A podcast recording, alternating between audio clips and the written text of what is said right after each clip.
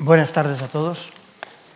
En primer lugar, quiero agradecer a la Fundación Juan Marc que haya contado, en este caso conmigo, pero también en nombre de José Merino, Merino con los dos, para este acto, en el cual yo personalmente me siento muy satisfecho, no solo por estar aquí, sino por estar en compañía de un escritor al que siempre me he sentido cercano, tanto personalmente como desde el punto de vista de lector y crítico literario.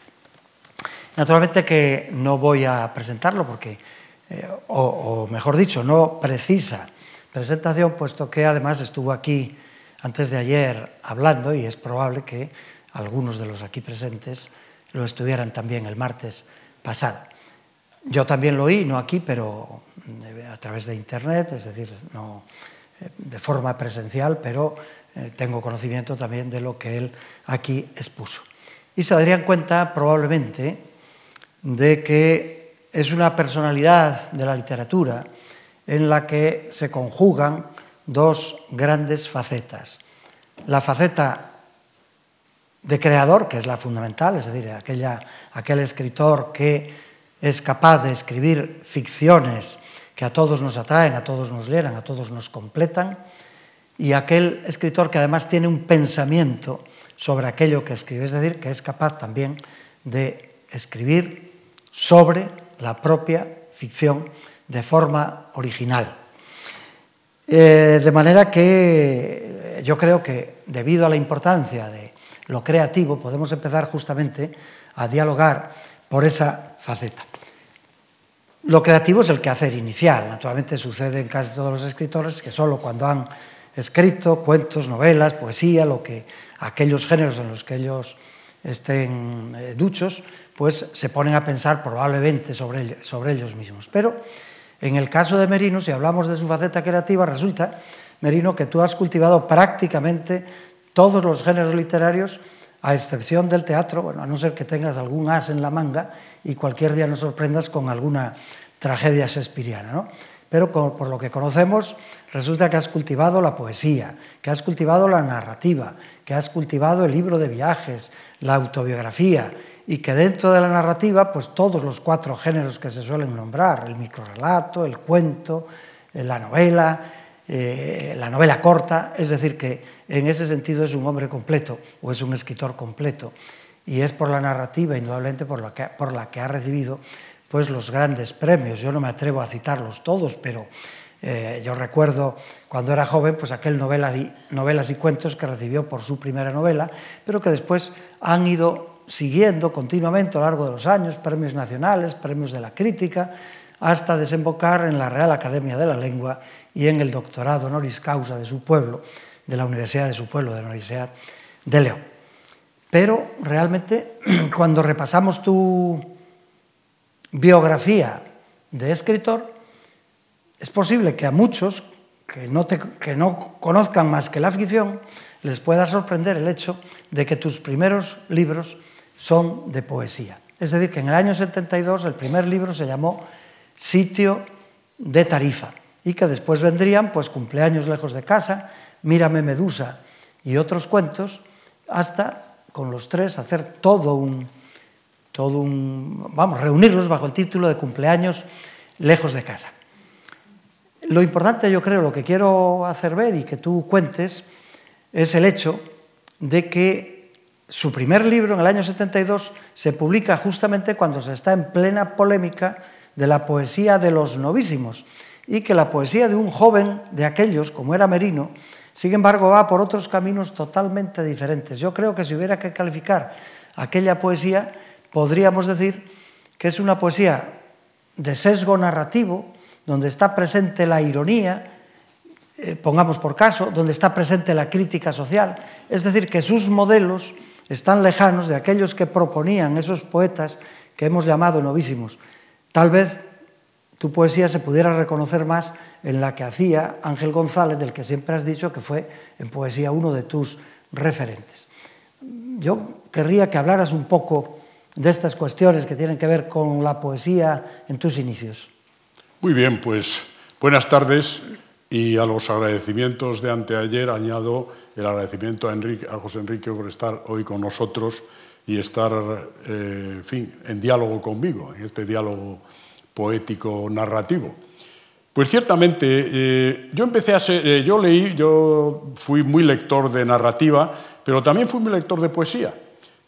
Comentaba antes de ayer que yo era el lector oficial de casa y yo leía pues a Becker o leía a Rosalía, eh, no cité, y hoy he comprobado que mi padre estuvo, muy emocionado en 1954 cuando Aguilar sacó las obras completas de Federico García Lorca. Leía a Lorca, también don Antonio Machado era otro referente, y a mí la poesía me interesaba mucho.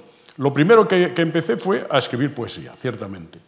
Luego, con los años, eh, descubrí que eh, si don Antonio Machado tuvo razón en tantas cosas, no la tuvo cuando decía que la poesía es palabra en el tiempo, porque en realidad mi poesía tendía a ser eso, una palabra en el tiempo, una palabra narrativa.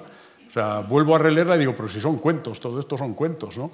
Yo creo que la gran poesía, como la del propio eh, Machado, es la palabra sin tiempo, la palabra que está ahí como grabada para siempre, ¿no? Inmóvil, ¿no? Pero que la narrativa, sin embargo, pues tiende al movimiento y tiende a una expresión que lleva consigo algo evanescente, algo mm, eh, fluido. Bueno, y llegó un momento en que eh, de una manera natural pasé de la poesía a la narrativa. Ahora, mis referentes, bueno, pues eran muchos y muy diversos. Eh, yo era un fervoroso admirador de Ángel González, efectivamente, igual que era un ferviente lector de Neruda, de Cernuda, de un poco de cierto 27 perdido de Walt Whitman, que a mí me sigue encantando, eh, y, bueno, mi poesía tenía algo que ver con eso. Y desde luego tenía que ver, creo yo, finco, lo digo con toda la modestia, con el tema profundo que me ha interesado a mí siempre, que es el tema de la identidad. Eh, en realidad mi poesía fue un ajuste de cuentas conmigo mismo, con mi infancia, con mi juventud. Incluso hay una parte de, de un poema que se llama Simbad Merino, o sea, yo soy como Simbad Marino, pero Simbad Merino que hace unos viajes eh, más bien de medio pelo, que son los viajes estos iniciales de la vida, los descubrimientos modestos que vamos haciendo, aquella educación tan siniestra que, tuvo mi generación. ¿no?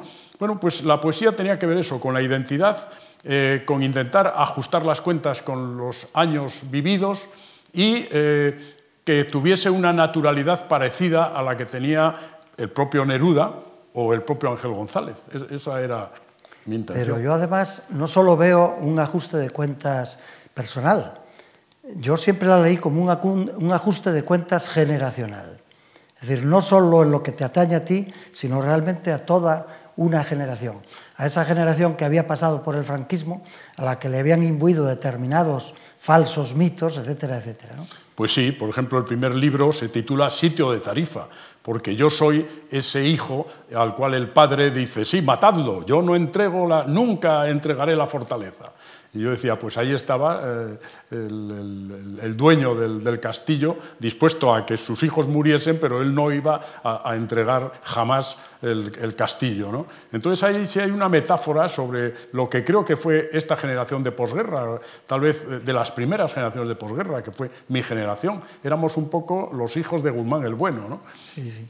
Y ese ajuste de cuentas, cuando se traduce en burla, da lugar, creo yo, a un librillo que quiero citar, un librillo no, porque no es breve, a un libro de poemas que quiero citar porque es tu primer libro conjunto con Luis Mateo Díez y, Agustín Delgado, y que es relativamente desconocido, que es el Parnasillo Provincial de Poetas Apócrifos, que es muy divertido en sí mismo. ¿no? Bueno, ese libro, eh, en realidad, Luis Mateo y, y, Agustín pertenecían a la promoción Claraboya, a la revista Claraboya. Y a mí me hace gracia porque incluso sesudos estudiosos a mí me sitúan en la, generación de Claraboya. Es, absolutamente falso. Yo jamás, ni siquiera los conocía en aquella época. ¿no? Pero ciertamente era el momento de toda esta guerra entre los novísimos, los no novísimos, en fin, aquel, aquel, tumulto, aquel pequeño tumulto poético que hubo en, en, aquellos años en España. Y entonces, en esas circunstancias, un día se nos ocurrió, ¿y por qué no escribir un, un libro de humor? Eh, recuerdo que una periodista cuando lo presentamos, porque además incluso la presentación fue dramática, era el año 74. Fuimos a presentarlo a un lugar que era el Club de Amigos de la Naturaleza, pero por lo visto no, no estaba autorizada la presentación del libro, solo para socios. Entonces, la gente que entraba tenía que rellenar un boletín de inscripción, por si venía la policía a decir, no, estos, estas personas todos acaban de hacerse socios del club. ¿no? Y bueno, en aquellas condiciones había una seriedad tremenda, porque parecía que era un libro antifranquista, y las condiciones en que había entrado la gente en, el lugar eran, eran, bastante ominosas. Pero claro, a los eh, diez minutos se dieron cuenta de que aquello era un libro de humor, y que esas poesías eran irónicas, y, eran, y entonces ya empezó a, reírse la gente y se tranquilizó. ¿no? El libro sigue siendo divertido. Pero claro, eh, a ti se te conoce fundamentalmente por la narrativa, indudablemente. Es decir, la poesía fue como, digamos, un primer momento y desde entonces no sabemos si ocasionalmente haces poemas, pero lo que has publicado son fundamentalmente novelas, cuentos, novelas de todo tipo. Claro, mm, hay varias cosas que se podrían realmente indicar respecto a tu narrativa, pero hay una, a mi parecer, fundamental y que yo creo que te puede distinguir frente a los narradores que van repitiendo una misma fórmula a lo largo del tiempo. Es que cada novela tuya es un reto nuevo. Es decir, que, no quiere, que quieres experimentar siempre en cada obra una fórmula nueva. Pongo algunos casos. Si podemos decir que eh, la primera novela es, en cierta manera, la novela de Andrés Chod, una novela eh, que podemos ascribir a lo fantástico, la segunda, El Caldero de Oro, va a ser realmente novelar lo que yo llamaría la memoria ancestral, la memoria de los antepasados con el mito del caldero de oro.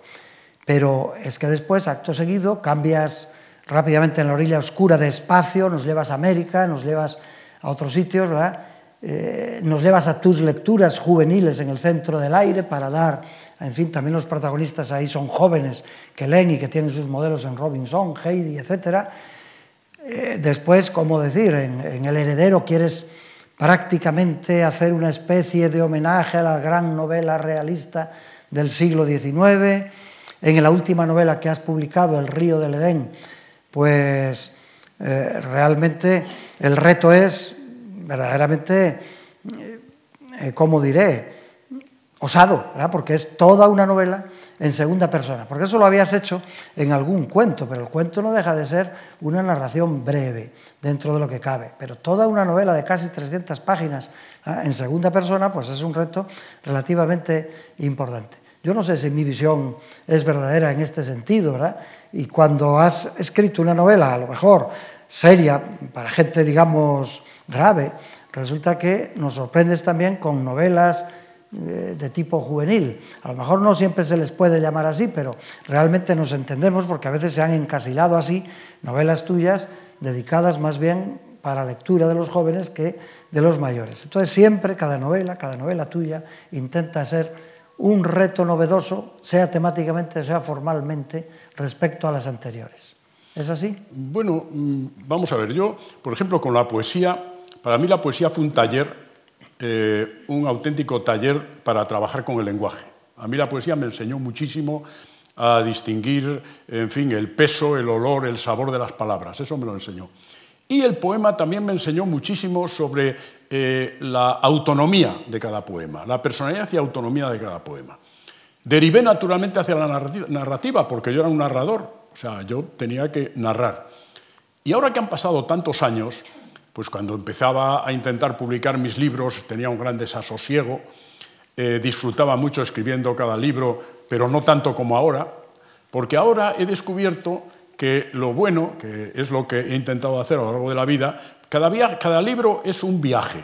Es un viaje misterioso, es un viaje muy personal, es un viaje en el que pones muchas cosas es un viaje paralelo al de la vida y sin embargo un viaje también de la vida, de la, vida secreta, de la vida invisible, de la vida interior. ¿no? Y entonces es un viaje tan satisfactorio que ahora, a estas alturas de la vida, por ejemplo, mi próxima novela podía haberla publicado hace un año, digamos, ¿no? Pero quiero decir, lo pasé tan bien con esa novela que, bueno, voy a, eh, dedicarme a otras cosas, ¿no?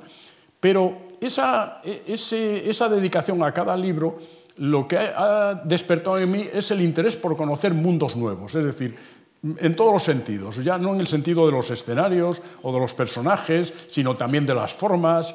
Por ejemplo, el, tú narrativo. Bueno, yo he dado talleres de, talleres literarios, siempre he dicho, ojo con el tú narrativo, la, segunda persona es muy peligrosa, no os metáis en, en, la segunda persona, y sin embargo en el río del Edén empecé con la primera persona, pasé a la tercera persona y un día dije, esto tiene que ser en segunda persona. Y escribí toda la novela en segunda persona, contradiciendo profundamente mis convicciones, porque me parecía que era la manera de identificar mejor al lector con lo que le estaba pasando a mi personaje. Y en, cada novela, pues he intentado efectivamente algo diferente. Pues no sé, cuando me planteé La orilla oscura, que acababa de descubrir América, pues me planteé un poco esa relación de doble que, yo creo que los españoles tenemos con América, por la lengua y por todo, ¿no? y que yo, me siento, yo siento esa relación de doble cuando veo América. A mí, por ejemplo, eh, cuando dicen, ¿dónde se habla mejor el español? Pues mire usted, yo he oído un español maravilloso en, en la selva del tortuguero de Costa Rica, porque en Costa Rica la R se dice de una manera especial. Y a mí todas esas peculiaridades del español me encantan la, música del español, o sea, cómo hablan el español en México, o, en Argentina, o en Chile, o en Bolivia, o sea, pues me encanta eso, ¿no? Bueno, pues en las novelas yo lo que he procurado, y, es que me, aburriría escribiendo siempre la misma novela, no lo podría soportar. O sea, yo ahora quiero algo nuevo, algo diferente, algo que no haya hecho antes porque es un viaje, y, como he dicho, y es un viaje en el, cual hay mucho de exploración y mucho de, gozo y mucho de intentar conocer cosas nuevas, de intentar identificar cosas nuevas, descifrar cosas nuevas, que yo creo que en el fondo es para lo que sirve la literatura, para descifrar aspectos de la realidad que de otra manera no son accesibles. Pues verdaderamente cuando conocemos el conjunto de tu literatura, para mí es algo evidente. Estos días de atrás yo he tenido ocasión de, de releer para preparar este diálogo, El río del Edén, y ahí he descubierto cantidad de cuestiones que atañen a esa segunda persona con las dificultades que eso implicaba, porque el paso de la segunda a la primera, cuando dialogan entre los personajes, por ejemplo, cualquier cosa de eso verdaderamente es, un reto siempre nuevo. Vamos ahora, eh, si te parece, a hablar pues, de algunos de los temas que, con los que se te suele identificar. Quiero decir, yo no los invento, sino que eh, no solo están en tus novelas, sino que la crítica ha hablado mucho de ellos. Y yo creo que aquel sobre el que la crítica ha hablado más, aquel sobre eh, el, que quizás se haya mostrado más sorprendida porque está en buena parte de tus obras, puede ser el tema de la identidad, que yo uno a la figura del doble. El doble no es un tema moderno. Quienes han estudiado este tema lo remontan a la antigüedad y se ha ido dando a lo largo del tiempo. Pero es que en tu novelística, en tu narrativa, es un elemento casi continuo. Por ejemplo, en un cuento como El derrocado, de los cuentos del barrio del refugio, que el protagonista es doblado y derrocado por otro. Pero, pero no solo eso, sino que en estas obras que yo he tenido ocasión de volver a releer en los últimos tiempos, La Dama de Ur, de la que yo me había olvidado, de esos cuatro nocturnos, pero si es que al protagonista, que es el profesor Souto, un personaje, ¿verdad?, que yo le llamo un personaje guadiana, porque va apareciendo y reapareciendo y ocultándose y volviendo a reaparecer en tus obras, al profesor Souto en La Dama de Luz le hacen, es decir, lo confunden con otro personaje, le hacen representar a otro más, pero además dentro de él está Soutín, es decir, esa segunda personalidad que lo reconviene cuando hace falta. ¿ah? Pero lo mismo pasa, por ejemplo, en el río del Edén. En el río del Edén el protagonista es Daniel. Pero hay dos Danieles, como eh, sucede en el Dr. Jekyll ¿verdad? y Mr. Hyde. Es decir, hay un Daniel bueno y hay un Daniel malo que continuamente se interfieren, se mezclan o se diferencian. Ese tema, a mi parecer, la crítica lo ha tratado, pero eh, quizá podemos hablar un poco de ello. ¿no? Pues yo cuando fui tan lector de joven, y he seguido siéndolo, pero cuando entré en la novela del 19, que me sigue siendo, apareciendo apasionante, eh, descubrí que yo en la novela era capaz de conocer de verdad a los personajes, entrar dentro de ellos, saber cómo es Madame Bovary, saber cómo se eh, porta Uriah Heep, saber quién es Mr. Pickwick o Sam Weller, o, saber eh, Torquemada, qué le pasa a Torquemada, y lo veo, entro dentro de ellos. Eso siempre me ha fascinado, cómo la literatura nos permite entrar, la gran literatura, nos permite entrar en lo profundo del corazón humano y de los sentimientos humanos. Y sin embargo nosotros en la vida, en la realidad, no sabemos muy bien cómo somos. A mí el tema de la identidad me interesa mucho porque tengo bastante idea de cómo soy, pero no estoy seguro del todo. Y yo siempre digo, el tema del doble, el tema del doble es que somos por lo menos dos. Es decir, no hay que olvidar que nosotros provenimos, provenimos en tiempo lejanísimo de una especie de gusano que por razones de adaptación al medio fue haciendo esto que se llama la simetría bilateral. Es decir, eh, proyectamos miembros para cada lado, eh, dos ojos para... Eso es simetría bilateral. Por lo tanto, dentro de nosotros ya hay dos por lo menos. Y cuando tenemos algo en la vida decisivo sobre lo que tomar una resolución, lo vemos claramente. Lo vemos claramente, vemos qué hago. El qué hago no es una duda tuya, sois, sois vosotros dos los que estáis enfrentados a ver cómo lo resolvéis. Bueno, el tema del doble me encanta. Creo que además es uno de los viejos temas también de la ficción del mundo, la sombra, es el tema de la sombra. Ahora ya no sabemos si tenemos sombra o no, no nos interesa. A los románticos la sombra les volvía locos. Hay cuentos gloriosos sobre la sombra, uno de ellos de, de Andersen, pero bueno, entonces, ese tema de la identidad, yo creo que para mí, desde luego, es el tema fundamental. Pero es yo creo que es el gran tema de la literatura. El gran tema de la literatura es qué somos los seres humanos, cómo nos comportamos, cómo sentimos. Y la literatura es capaz de entrar con una profundidad que no consigue ningún mecanismo científico, sociológico ni psicológico, con una capacidad Mm, increíble de entrar dentro de nosotros. Y a mí sí, es el tema que me interesa, el tema de la identidad. Es curioso en eso de conocerse a través de la literatura, porque el otro martes nombrabas justamente a Freud y dijiste además, es un gran escritor. La idea que tú sugeriste además, y que es, es verdad, es que los grandes avances del conocimiento psicológico o psicoanalítico de Freud, en realidad él los adquiere, es verdad, a través de sus enfermos, a través de sus enfermos de sus neuróticos, pero también a través de los personajes. Por ejemplo, los personajes de Dostoyevsky están continuamente refiriéndose a él. Y además los nombres de los, de, los complejos tienen unos nombres literarios o míticos, de manera que, que, claro, ese conocimiento de la literatura ese conocimiento nuestro y de los demás que da la literatura, en efecto, yo creo que es una gran verdad la que sí, sí, es, es, así, vamos, yo recuerdo, no sé, hay escenas, recuerdo una escena de, de la desheredada de Galdós, mm. donde el, amante de, ella dice, no, no te quites los zapatos en un momento determinado, que es, dice, bueno, pero qué, qué capacidad, qué, qué, finura de análisis eh, oculto, qué finura de algo oculto que no nos dice, pero que está ahí, ¿no? Y yo creo que la literatura, la gran literatura, lo que nos ha eh, para lo que nos sirve es para saber lo que somos y quiénes somos y cómo nos comportamos. ¿no? Pero desde luego a mí el tema de la identidad sí me, me interesa mucho.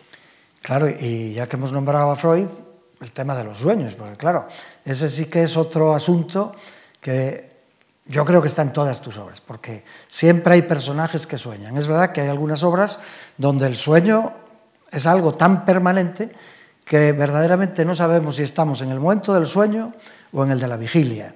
No sabemos si se está trazando una línea del sueño a la vigilia y en esa línea que va de la vigilia al sueño, del sueño a la vigilia, es donde suceden los hechos.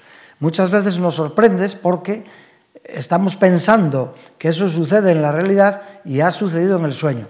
Ojo, que yo ya sé que cuando yo digo la realidad siempre es la ficción, porque estamos dentro de una novela, pero aquí nos entendemos porque nombramos realidad la realidad de la ficción como si hubiera otro nivel que es la que dentro de esa realidad de la ficción estuviera la realidad del sueño.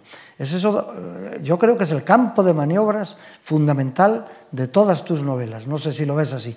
Yo es que, por ejemplo, cuando hay esa teoría sobre la tradición realista española, habría que hablar de la Inquisición mucho para, para acuñar exactamente el realismo español. Porque yo creo que la tradición realista española mm, efectivamente es fuerte, poderosa, creó muchos modelos, pero aquí ha habido una tradición fantástica e increíble.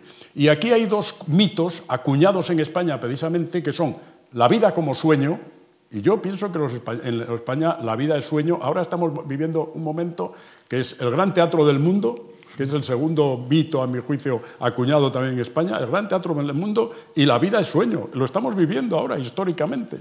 ¿Eh? Son elementos que están ahí. Y yo creo que son dos elementos que a mí me interesan muchísimo. ¿no?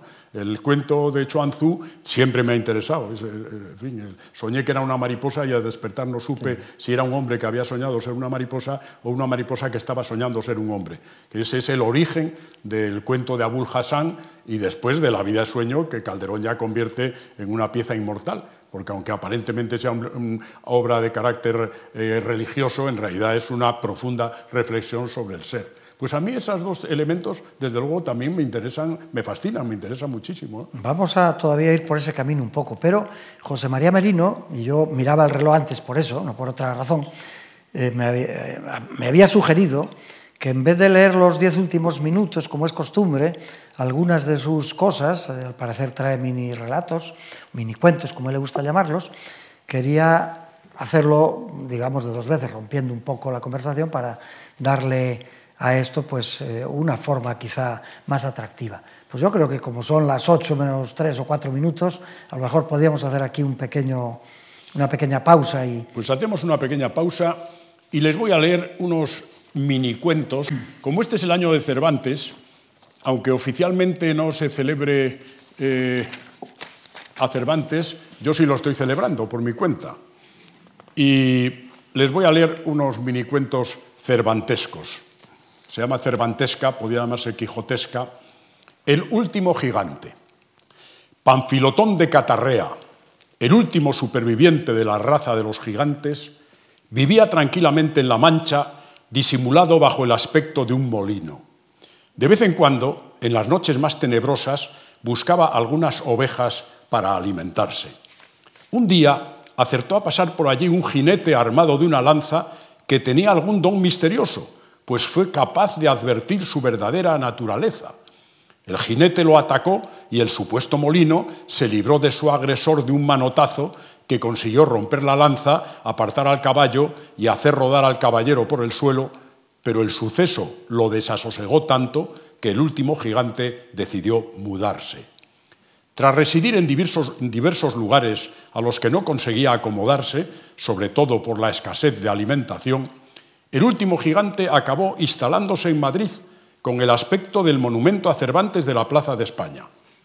Piensa que allí es difícil que venga a parar el jinete lancero y sobrevive comiéndose de vez en cuando a un turista o a un mendigo.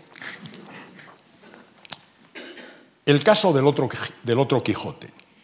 Parece que fue Diego Clemencín quien en una antigua librería de Toledo encontró el único fragmento manuscrito de Cervantes relacionado con la novela que hasta entonces se había conservado, hoy ya perdido, si no destruido.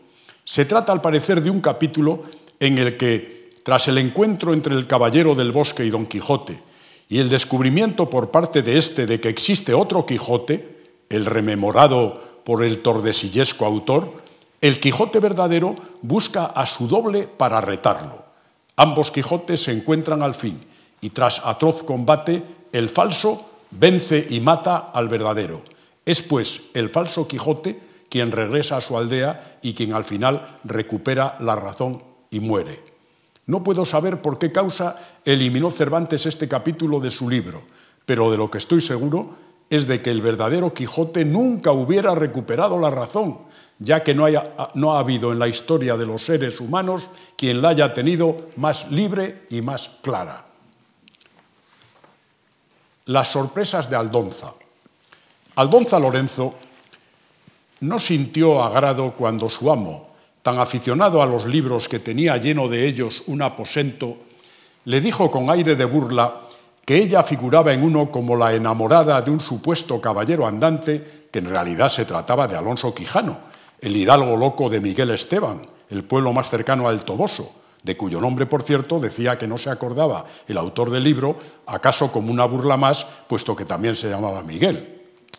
Que la cosa tenía fundamento lo comprendió Aldonza, que no sabía leer ni escribir, cuando poco tiempo después Filín de Andrueña, el arriero con el que tenía apalabrado casarse, que tampoco entendía nada de letras, dio por concluido su compromiso matrimonial por causa de todo lo que decían que se decía de ella en el malhadado libro. Aldonza se propuso buscar al hidalgo loco para pedirle explicaciones por su conducta, y meses más tarde aprovechó las fiestas y se dirigió a Miguel Esteban. Tras caminar la legua y media que separa tal pueblo del Toboso, se encontró con dos jinetes, uno a caballo y otro en asno. Cuando advirtió la presencia de Aldonza, el jinete del caballo, que llevaba una lanza e iba extrañamente vestido, se apeó de su cabalgadura, se acercó a ella y, arrodillándose, pronunció palabras sonoras en las que Aldonza solo pudo descifrar un evidente reclamo amoroso. Comprendiendo que aquel caballero flaco y viejo era el causante de sus problemas, Aldonza Lorenzo le respondió con furia y desprecio, rechazándolo enérgicamente antes de volverle las espaldas y emprender su regreso a El Toboso. Poco tiempo después le llegó la noticia de que aquel hidalgo loco había muerto. No habían pasado muchos días cuando su amo la llamó al aposento de los libros donde estaba con dos jóvenes. Aldonza, estos estudiantes quieren conocerte, le dijo, y luego a ellos, aquí tenéis a doña Dulcinea del Toboso. Y en esta ocasión Aldonza no advirtió burla en su voz. Los jóvenes se inclinaron ante ella con respeto y uno leyó unas palabras cuyo sentido la muchacha consiguió entender bastante bien y que luego supo que componían el contenido de una carta que en el famoso libro el hidalgo loco había enviado a la tal Dulcinea. Soberana y alta señora, el ferido de punta de ausencia y el llagado de las telas del corazón, dulcísima Dulcinea del Toboso, te envía la salud que él no tiene. Si tu fermosura me desprecia, si tu valor no es en mi pro, si tus desdenes son en mi afincamiento, maguer que yo sea asad de sufrido, mal podré sostenerme en esta cuita que además de ser fuerte es muy duradera.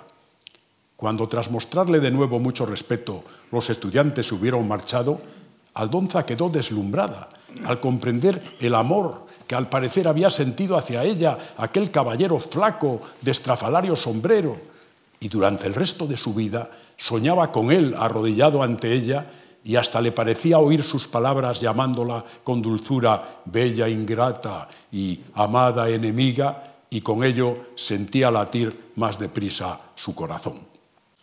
Voy a leer el último de esta serie. El poder de Frestón. Me he despertado con una sospecha convertida enseguida en certeza. Lo he comprendido con claridad tras sentarme ante el ordenador y escribir el título del texto, El poder de Frestón. Aceptaba como natural el extraño artilugio en el que las palabras se iban marcando sobre el aire y la casa, con la habitación contigua a mi escritorio en la que mi mujer dormía todavía, y la gata, que vino a hacerme unos arrumacos matinales, pero en realidad he descubierto que yo no estoy aquí, ni soy José María Merino. Yo soy Don Quijote de la Mancha y me encuentro en la cueva de Montesinos, pero los encantamientos del sabio Frestón hicieron que me impregnase la ilusión de un mundo extraño. De repente oigo tras de mí la voz de mi mujer. Has madrugado mucho, ha dicho. Vuelvo la cabeza y me encuentro con que es la sin par Dulcinea.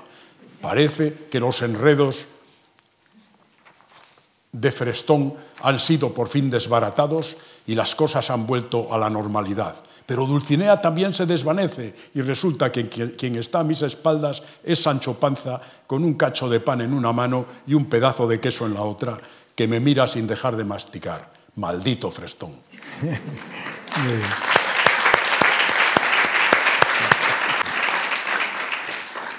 Bueno, pues con este buen sabor de boca, al final volveremos a, retomarlo. Estábamos dialogando, hablando sobre cuestiones que tienen que ver con tu narrativa, eh, como era, por ejemplo, en el último extremo los sueños o como era la figura del doble. Hay otra cuestión muy importante en tu narrativa que es eh, lo insólito, en realidad lo raro, lo insólito, lo extraño. El martes pasado tú decías una frase que a mí me hizo gracia y dice, a mí me resultan extrañas muchas cosas en la vida. Por ejemplo, estar aquí yo, en la Fundación Mar, y ustedes ahí me resulta extraño. ¿no? Bueno, eh, no sé si nos resulta extraño o no, pero lo cierto es que lo insólito es muy importante en tu literatura. Yo distingo, o por lo menos lo vamos a distinguir para esta charla, entre lo fantástico puramente, es decir, aquello que en la realidad no se da, y lo insólito que puede estar en la realidad aunque no lo veamos. Hay todo un libro de fantasía científica, como a ti te gusta llamarlo, más que de ciencia ficción, un libro tuyo de cuentos que se llama Las puertas de lo posible, donde eh, lo fantástico es manifiesto. Yo recuerdo aquel enorme pulpo que se tiene que alimentar de la memoria de los hombres y cae un día sobre la Biblioteca Nacional con el fin de ir sacando la memoria de todos los hombres que están en los libros, ¿verdad? de ir extrayéndola hasta que no recuerdo ahora mismo si lo matan o qué sucede con él. Bueno, eso pertenece indudablemente a la fantasía científica, al, a un posible futuro desdichado de los hombres en muchos aspectos. Pero lo insólito, claro, tú has titulado un libro Cuentos de los días raros y esas rarezas, y otro lo has titulado La trama oculta. Esas rarezas o lo que está oculto, yo creo al leer tus libros, que son lo que la literatura y no otras cuestiones y no otros hechos pueden desvelar debajo de la realidad aparente. No sé si lo insólito verdaderamente es para ti eso o eh, qué puede ser en tus novelas, porque sé que es una palabra que has usado muchas veces para hablar de, tus novelas o de tus cuentos, vamos, en ese aspecto. Sí, yo, yo veo la realidad con muchísima extrañeza. Para empezar, es prácticamente imposible desde el punto de vista de, bueno, de las más eh, sofisticadas eh, proyecciones estadísticas y aritméticas que hayamos coincidido en el año, el día de hoy, de 2016, aquí todos. O sea, si empezamos a, hacer juegos eh, genético, biológico, etcétera, es, bueno, es algo absolutamente imposible. Y, lo raro de la realidad a mí me interesa mucho porque nos acostumbramos a pensar que la realidad es así, salvo cuando la realidad es muy estridente. Claro, en el mundo hay terrible miseria, hambre, desgracia, y ahí la realidad está acuciando lo más inmediato. Pero en la familia occidental, que está ya mejor colocada, aunque en estos momentos también estamos atravesando un momento rarísimo, pues pensamos, ven, todo es así, ahora vienen las rebajas, eh, mm, si, tenemos, eh, si tenemos un empleo mm, normalmente, si tenemos unas condiciones de bienestar normal, y pensamos que todo se va a producir así continuamente, que todo es así, pero a lo mejor un día volvemos a casa y las cosas no son como eran. Entonces a mí el que cada día me despierte y encuentre todo como ayer, me parece rarísimo. O sea, no puedo remediarlo. Y tengo una idea de, lo, de que debajo de la realidad aparente hay esa trama oculta. Pero eso está en la vida y en las relaciones y en la comunicación de, todos nosotros. Hay una trama oculta. Nosotros, y yo creo que el papel de la literatura es jugar con mm, eh, lo mejor posible con esa trama que no es la trama aparente. Se habla, por ejemplo, la novela realista, pero oiga, la novela realista, todos los grandes realistas del 19, empezando por Galdós, oiga, ahí debajo hay una trama siempre finísima y el gran escritor es el que precisamente es capaz de eso, de tras la apariencia de lo, de lo, que, eh, de lo inmediato, de lo perfectamente visible, hay otra cosa que no es tan visible ni tan palpable. Y eso es lo raro, lo extraño. ¿no? Y esa extrañeza está, yo creo, también en, lo cotidiano. ¿no? De pronto, eh, el otro día decía, la realidad no necesita ser verosímil. Efectivamente, la realidad, es más, la realidad es profundamente inverosímil. Y a veces te pasan cosas, incluso en tu vida cotidiana, que digo, bueno, pero qué absurdo es esto, pero qué me ha pasado. Y, no quiero contar anécdotas de lo absurda, de las cosas absurdas que me pueden pasar, porque son nimias, pero sorprendentes. Y yo ese, esa sensación de lo extraño la tengo desde que era niño, de esa sensación de extrañeza frente a la realidad. Y tal vez a mí me ha liberado un poco, me ha ayudado a, llevarla y a convivir con ella la literatura, porque en la literatura intento volcar un, poco parte de esa extrañeza que siento frente a la vida. Eso es que es un tema tan fundamental que era imposible dejarlo al lado, pero además, y quizá en relación con esta idea, hay otra que cuando reúnes tus cuentos en dos ocasiones diferentes, en los prólogos sucesivos, pues siempre hablas de la posibilidad de naturalizar lo fantástico. A mí es un sintagma, como decimos, que me llama la atención porque me parece que está muy en relación con toda esa cuestión de lo insólito y con toda esa cuestión de tu visión de qué es verdaderamente lo fantástico. Es decir, que lo fantástico no es solo aquello que podemos, no es solo la creación de fantasmas, que no están en la realidad, sino que lo fantástico atañe también a esos hechos. Entonces, naturalizar lo fantástico es quizá eh, intuir, quizá una de las cosas que puede ser, o tú nos lo explicarás mejor, intuir que dentro de la realidad están esos elementos que tal vez nos parecen fantásticos y no lo son tanto. ¿no? Hombre, por ejemplo, el tema del fantasma. Yo simpatizo mucho con los orientales que creen en los fantasmas y que creen que cuando la familia se muere ya... Porque es que no nos damos cuenta, pero estamos rodeados de fantasmas. A mí, en la, España de Franco, Franco, eh, eh, el colegio donde yo estudié, mis profesores, muchos de ellos han, fallecido, pero siguen conmigo. Y cuando yo desaparezca, tal vez esos fantasmas desaparezcan también. Pero estamos rodeados de fantasmas. Y lo importante es saber llevarnos bien con nuestros fantasmas o tenerlos a una distancia prudencial. ¿no? Pero yo creo que, por ejemplo, el, elemento de lo, fantasmal pues está en nuestra vida cotidiana. Yo comprendo perfectamente cuando los romanos tenían estos dioses eh, manes y estos dioses de la casa, que, porque bueno, buscaban ahí la ayuda seguramente para, para conjugar su vida con esos fantasmas que nos rodean. Ahora, lo, lo fantástico, yo siempre digo, bueno, tema de los vampiros, que a mí me encantó siempre. Bueno, caramba si estamos viviendo un mundo de vampiros, cada día descubren un vampiro nuevo. Es tremendo. Ustedes dirán, pero no nos chupan la sangre exactamente, es una metáfora. Pero qué cantidad de sangre nos han chupado todos estos vampiros que cada día aparecen. Y además con una naturalidad, o sea, imperturbables. Y uno dice, caramba. Es decir, que cuando se juega, por ejemplo, el mito del vampiro, que es fascinante, y no es del siglo XIX, aunque Stoker fuese capaz de, acuñar el, clásico Drácula, es, es, un tema muy, muy antiguo, ¿no? Eh, pues bueno, pues la gente, mm, eh, a través de la ficción, precisamente, intentaba eh, identificar, por lo menos, o defenderse de la realidad. Seguramente mucho desdichado ha muerto acusado de vampiro sin serlo, ¿no? en lugar. Pero quiero decir que lo fantástico muchas veces también es una metáfora de la realidad. Y hay que saber ver lo fantástico. Ya no hablo de los mundos maravillosos, que es distinto. Lo maravilloso es distinto.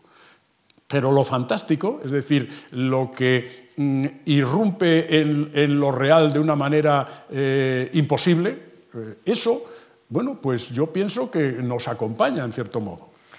Mm, es que probablemente los fantasmas eh, creemos todos. Yo me estaba, cuando nombraste a Franco, yo me estaba acordando de una anécdota que me voy a permitir pues contarla simplemente, y que a los tres o los cuatro meses de muerto Franco, yo caigo en una especie de hotel u hostal eh, en un pueblo asturiano donde Franco iba a pescar no sé qué pez todos los años.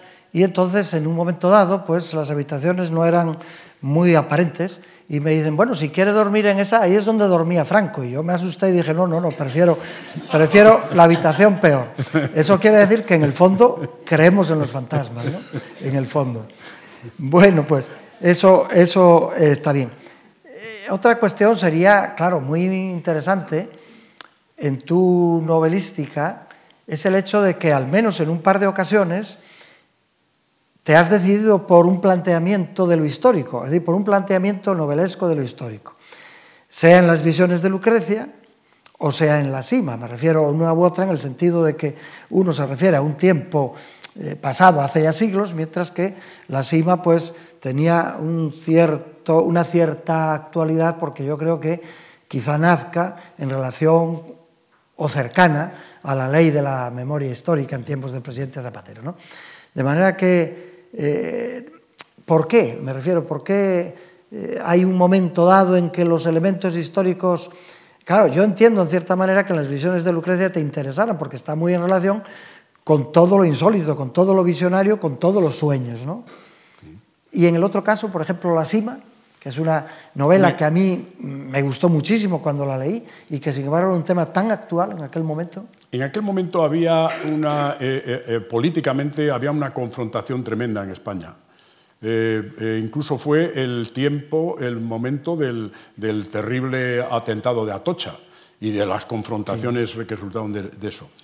Y así como, por ejemplo, a mí me ha interesado mucho América, me ha interesado muchísimo el siglo XVII, el siglo, los siglos XVI y XVII, y a Lucrecia de León es que es una soñadora, que además si uno lee, como yo leí, sus sueños transcritos por gente que sabía escribir, porque ella era analfabeta, aunque era una mujer, una muchacha listísima, inteligentísima, uno ve que ahí nace el barroco. El barroco nace ahí, en los años 1590, porque esos sueños que transcriben, aparte de lo que soñase ella, lo que transcriben es barroco. Pero a mí lo que también me, ha interesado, y ahora a esta edad ya eh, eh, venerable y provecta, uno, uno dice, yo siempre decía antes, yo he visto a mi país ir siempre a bien, a mejor. Y lo comentaba cuando estaba en el extranjero y tal. Y ahora de pronto descubro que mi país, ¿qué país? Este país es el país de siempre. A mí me interesó muchísimo el siglo XIX, porque el siglo XIX es una historia que hemos olvidado, porque los españoles lo que nos encanta es olvidar las cosas, no acordarnos, ¿no? El otro día en un, tuit eh, ponía la prostitución del 78. Bueno, este, este, este país es muy peculiar. Bueno, pues leyendo, eh, eh, recorriendo el siglo XIX, en el siglo XIX tuvimos cuatro guerras civiles, cuatro. Fue un siglo de una mortandad espantosa cuando dicen, claro, qué creatividad había en España. Es un milagro que hubiese, a pesar de todo, las figuras literarias que hubo en España en el siglo XIX. El siglo XIX era un siglo, y a mí me interesó muchísimo, a propósito de aquella confrontación, ¿no? volver a recuperar un poco eh, pues esa especie de... Claro, Mm, fue una novela que tuvo críticas acervas porque decían, este habla del cainismo, ¿no? Yo no hablo del cainismo, pero es sorprendente esta, esta cosa tan española de que de pronto, pues, no, bueno, yo, por ejemplo, el tema catalán, yo lo veo como una profunda españolada. A mí me parece una cosa muy española. Os vais. En León hay un, hay, un, hay un proverbio que dice, los de San Andrés tienen un huerto, los de San Pedro se cagan dentro, los vecinos, ¿no? Entonces, eso eh, me, me, interesa mucho, o sea, es una cosa que me interesa mucho y por eso escribí El, heredero, eh, que es un poco un repaso al, siglo XX, pero visto desde una mirada también de, de, todo lo que fue el siglo XX, y La Sima, que también me ha interesado muchísimo, las, la CIMA es alguien haciendo una tesis doctoral sobre las guerras civiles del siglo XIX, mientras están buscando la gente que había sido fusilada y arrojada a Sima, cosa que ya en el siglo XIX era normal. ¿eh? pero en el siglo XX, pues ahora todavía hay montones de gente mal enterrada. Montones, o sea, no, sé si decir centenares de, de, gentes fusiladas en la guerra civil y mal enterradas. Bueno, entonces este es un país extraño. Y yo conforme voy haciendo mayor, lo veo con esa extrañeza que tengo, esa perplejidad para ver las cosas, eh, se hace más acusada cuando veo mi propio país. Bueno, y pasando a otra cuestión distinta, pero claro, en relación con la narrativa, yo creo que hay pocos escritores en la actualidad, si no ninguno, que en el que la reflexión sobre lo teórico sea tan potente como en tu caso. Pero ya no me voy a referir a los libros de teoría, sino a la propia ficción, a, los propios escritos de ficción. Pocos escritores hay que planteen el propio tema de la ficción, de la escritura, de la lectura, del discurso oral, en los propios textos narrativos. Es decir, a todo eso en teoría de la literatura le llamamos metaficción, pero el nombre da lo mismo. Es el hecho de que yo creo que creo que la cuestión es que tu sentido reflexivo te lleva a que los propios textos incluyan no frases, sino que estén construidos sobre un hecho literario, sobre el hecho mismo, es decir, que hay cuentos que tratan de la escritura del cuento, de los mecanismos mismos del cuento, que hay libros que tratan de la lectura propia de ese cuento que estás escribiendo, y hay cuentos donde uno de los personajes lo que hace es contar un cuento, es decir, que el gran marco es tu cuento, pero en La hija del diablo, ¿verdad? Hay un personaje que a la vez está contando otro cuento. Yo creo que eso proviene realmente del sentido reflexivo mismo que has volcado, claro, en dos libros, Ficción Perpetua y Ficción Continua. Pero si eh, tuvieran ustedes la ocasión de leer Ficción de Verdad, que es el discurso que José María Merino dio para la Academia y que se publicó, verdaderamente es casi un mecanismo de relojería, porque está haciendo un discurso teórico y al mismo tiempo que lo está haciendo, está haciendo un cuento. De manera que, claro, yo que asistí al discurso cuando lo dabas y después pues lo he leído varias veces, verdaderamente es admirable cómo se puede ir diciendo que es un cuento y a la vez estás, estás construyendo el cuento que nos estás contando. Eso es lo metaficcional. Pero Podemos hablar de otras cuestiones, mirando el reloj un poco, porque para que no se nos pasen algunas otras cuestiones que son muy interesantes. Por ejemplo, los espacios de tu narrativa. Yo, como lector, pienso que hay tres grandes espacios en ella, pero quizá haya más que tú nos puedas descubrir. Uno, y que se da sobre todo al principio, que es el espacio de la provincia y de la capital de la provincia.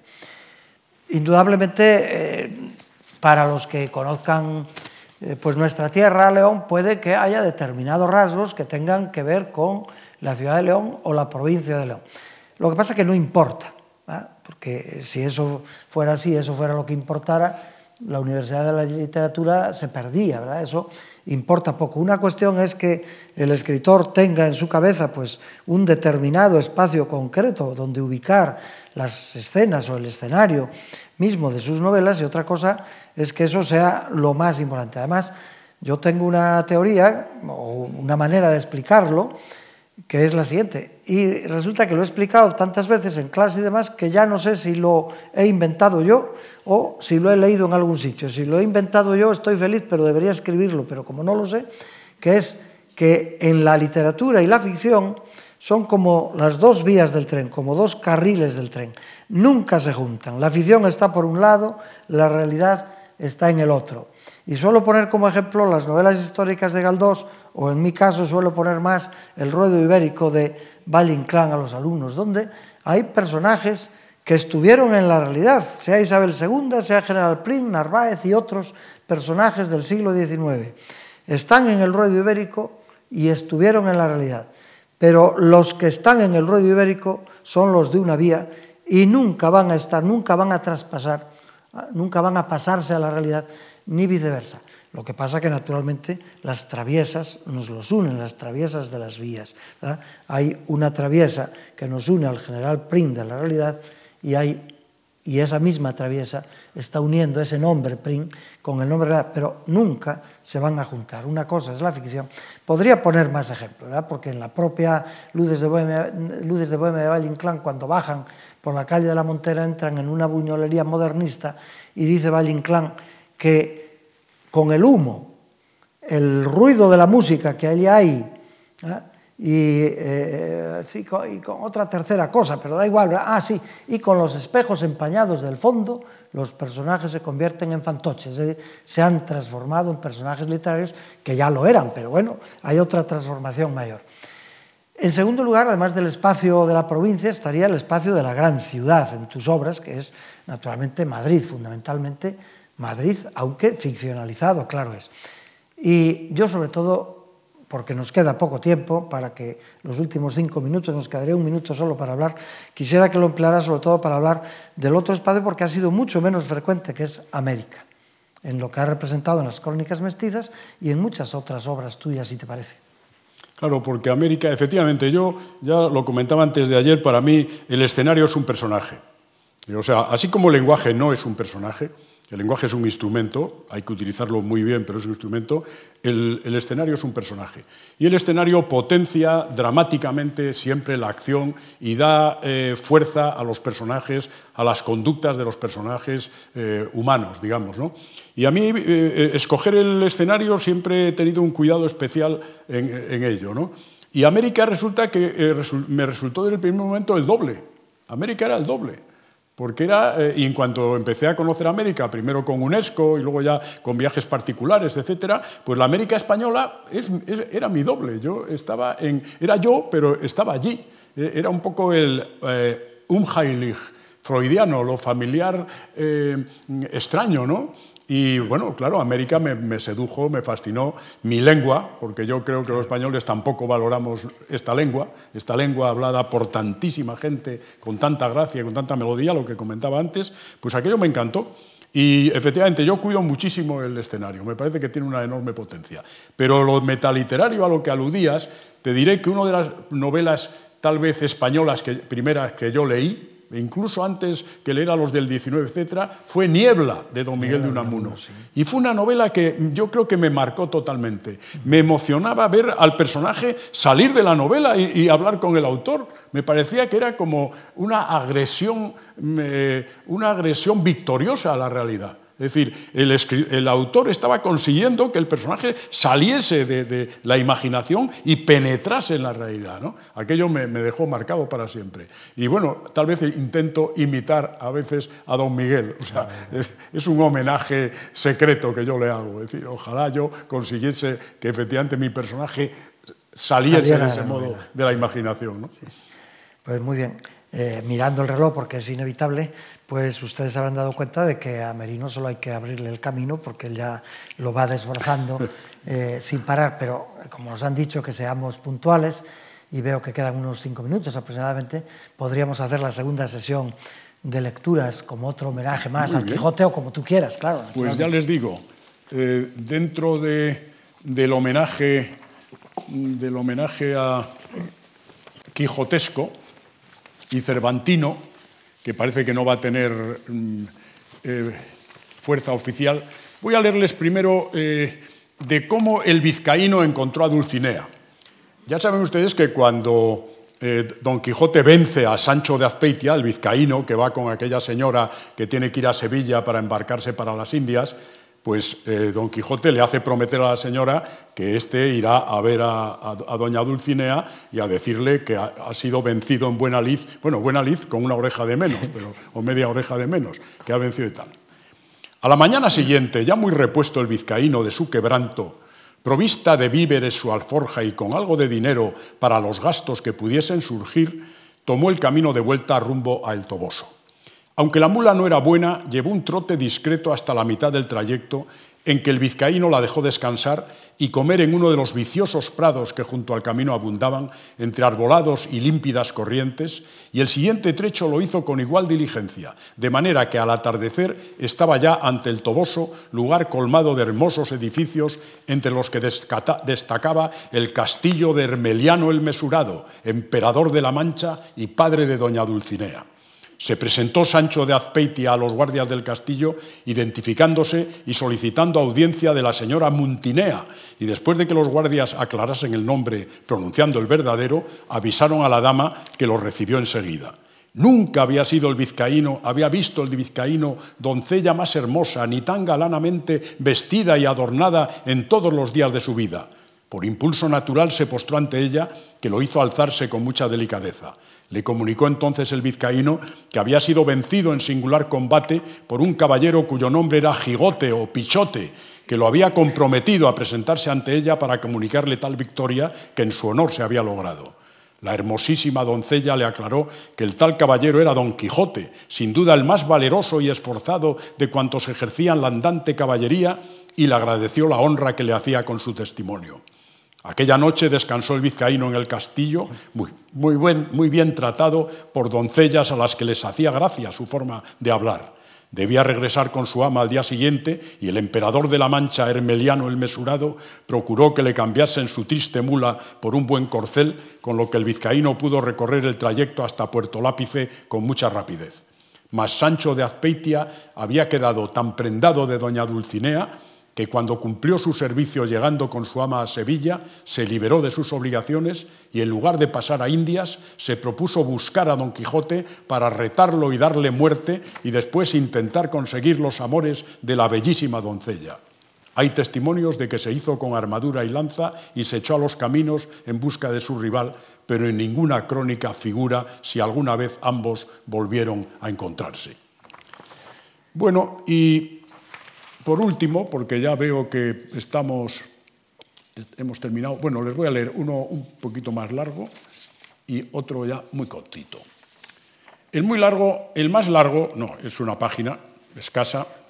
Acuérdense que este personaje tan interesante del Quijote, que es el cura, el licenciado Pero Pérez, que es un tipo listísimo, que, las, las, ve venir, es agudo, etc., en un momento determinado, cuando Don Quijote se ha quedado en la Sierra Morena, eh, haciendo sus locuras, decide ir a buscarlo eh, con, el, barbero, disfrazado él de, doncella y el barbero con una barba, para decirle que, fin, que tiene problemas eh, y que venga a ayudarlo, que venga a ayudarla, etc. ¿no? Desde su adolescencia se titula La seductora. Desde su adolescencia guardaba el licenciado Pero Pérez un secreto el deseo de vestirse de mujer. Pero por su naturaleza debía rechazarlo y a, su condición eclesiástica le parecía una idea sucia y pecaminosa que si no, si no, había confesado nunca era porque consideraba que su resistencia a la tentación y las numerosas oraciones que en ello empleaba no lo hacían necesario. Pero al imaginar el modo de rescatar al señor Alonso Quijano del lugar apartado en el que se encontraba, acaso en peligro para su vida, y comprender que una doncella que llegase hasta él para pedirle ayuda sería pieza decisiva para hacerlo salir de su retiro montaraz y llevárselo a casa, encontró la oportunidad de cumplir con su antiguo deseo sin caer en lo pecaminoso. Además, él estaba acostumbrado a vestir faldas y lo haría con mucha mayor naturalidad que el barbero. Se, prepararon pues para la aventura del rescate y el cura, sentía una particular emoción al ponerse la saya de paño con tiras de terciopelo negro y el corpiño de terciopelo verde y encajarse el birrete de lienzo en la cabeza que se ciñó con una tira de tafetán negro y cubrirse el rostro para disimular del todo su condición. Por su parte, Maese Nicolás, el barbero, se había colocado sobre el rostro con ayuda de unas cuerdas el extremo de la cola de buey que el ventero le había facilitado, con lo que bajo su gran sombrero, su rostro adornado por aquella enorme barba roja, tenía un aspecto que sin duda impresionaría al enloquecido hidalgo. Subieron pues en sus mulas la supuesta doncella sentada a mujeriegas y tras despedirse del ventero, su mujer Sancho y Maritornes empezaron su camino. Poco más adelante se cruzaron con una pareja de jinetes que debían dirigirse a la venta y que tenían aspecto de soldados. Al ver a la supuesta y más bien rolliza dama, uno de los jinetes exclamó, ¡Qué lindo cuerpo para lanceado! Y el otro, que no quiso quedar atrás, añadió, Tal se tornen las pulgas en mi cama. Avergonzado el cura, se arrancó con furia el velo que le cubría el rostro y ordenó a maese Nicolás que diesen la vuelta. No podían buscar al hidalgo de aquel modo. Habría que pensar en otra solución. Pero lo que le había causado un sentimiento de desconocido e inexpresable horror era que al oír los groseros requiebros de los supuestos soldados, bajo su vergüenza, había sentido una inusitada complacencia. Bueno, les leeré el último porque es la hora de sustituciones. Su fama como religioso piadosísimo, la autoría de numerosos escritos edificantes, su condición de calificador del Santo Oficio, lo hacía muy respetado por todos nosotros y al fin se logró que el cadáver de un miembro tan venerable de nuestra orden fuese trasladado al convento de las Trinitarias Descalzas, pero todo el ámbito sepulcral estaba completo y no cabía un ataúd más. Al conocerlo su ilustrísima, decidió que la caja del soldado manco, que por relaciones familiares había sido enterrado allí hace más de 20 años, se sustituyese por la de nuestro cofrade. En lo que toca a los huesos del soldado manco, no parece seguro que fueran arrojados al muladar, como afirman ciertos maldicientes, y sin duda han quedado en la cripta, aunque anónimos, mas es de justicia que precisamente en tal lugar reposen los restos de nuestro cofrade, autor también del libro que puso orden en la disparatada historia del soldado manco sobre el caballero loco y pueblerino y su tosco y maloliente escudero con el nombre supuesto de Alonso Fernández de Avellaneda.